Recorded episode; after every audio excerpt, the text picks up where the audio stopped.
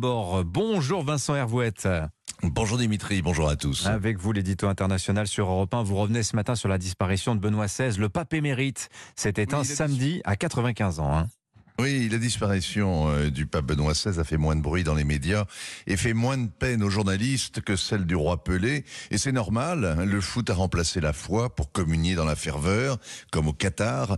Les papiers ont remplacé le pape pour dire le bien, éveiller les consciences, excommunier les récalcitrants. Il n'empêche, la mort du pape au dernier jour de l'an semble prophétique et il faut s'y arrêter. En plus, c'est permis parce que depuis qu'il est mort, les mêmes qui ont accablé le Panzer répète que c'est un grand théologien, un gentil, un modeste, et jusqu'à jeudi, on aura droit à tous les lieux communs. D'abord, on radote que c'était un pape allemand, or l'essentiel est ailleurs, c'était un pape européen, le plus européen des papes. Ah oui, dans son testament, euh, Benoît XVI exhorte les habitants de la Bavière à prier pour que, je le cite, notre terre reste une terre de foi, ne vous laissez pas distraire de la foi.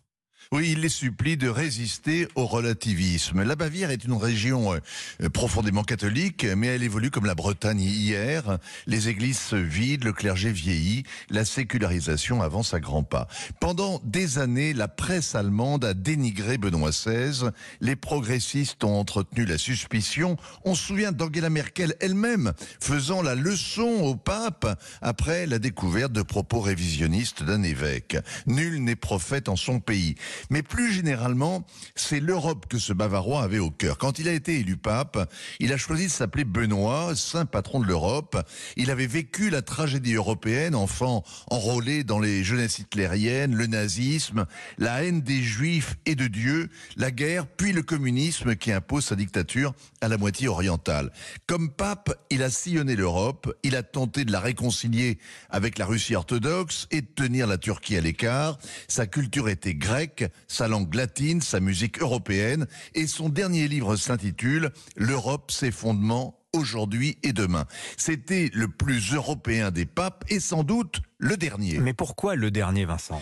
Parce que la jeunesse de l'Église, les gros bataillons de catholiques sont en Afrique, aux Amériques, en Asie, et il serait logique que le futur pape vienne de là.